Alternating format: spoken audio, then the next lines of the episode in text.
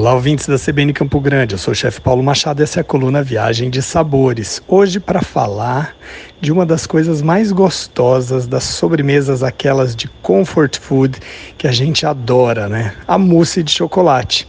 Quem não ama uma boa mousse de chocolate? Olha, no outro dia eu comi uma delicada e saborosa sobremesa na doçaria catalã Faixat, no bairro onde estou morando, na Eixample Esquerda, em Barcelona.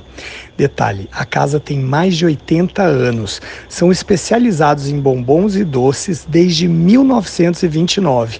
E a sobremesa coberta de chocolate vinha recheada de mousse, daquelas bem tradicionais e não muito doces pela presença do chocolate amargo.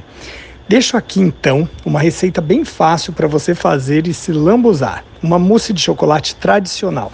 Os ingredientes: você vai usar 3 ovos, 200 gramas de chocolate meio amargo, 2 colheres de sopa de açúcar, uma lata de creme de leite e para fazer, você vai bater as gemas até dobrarem de volume, juntar o açúcar e continuar batendo.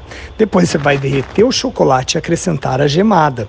Junte o creme de leite batendo sempre. E por fim, acrescente as claras em neve bem batidas e vai misturando rapidamente na batedeira.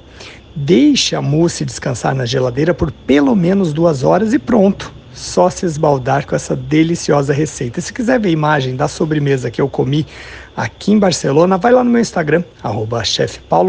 Tem sempre uma novidade para você. Até mais!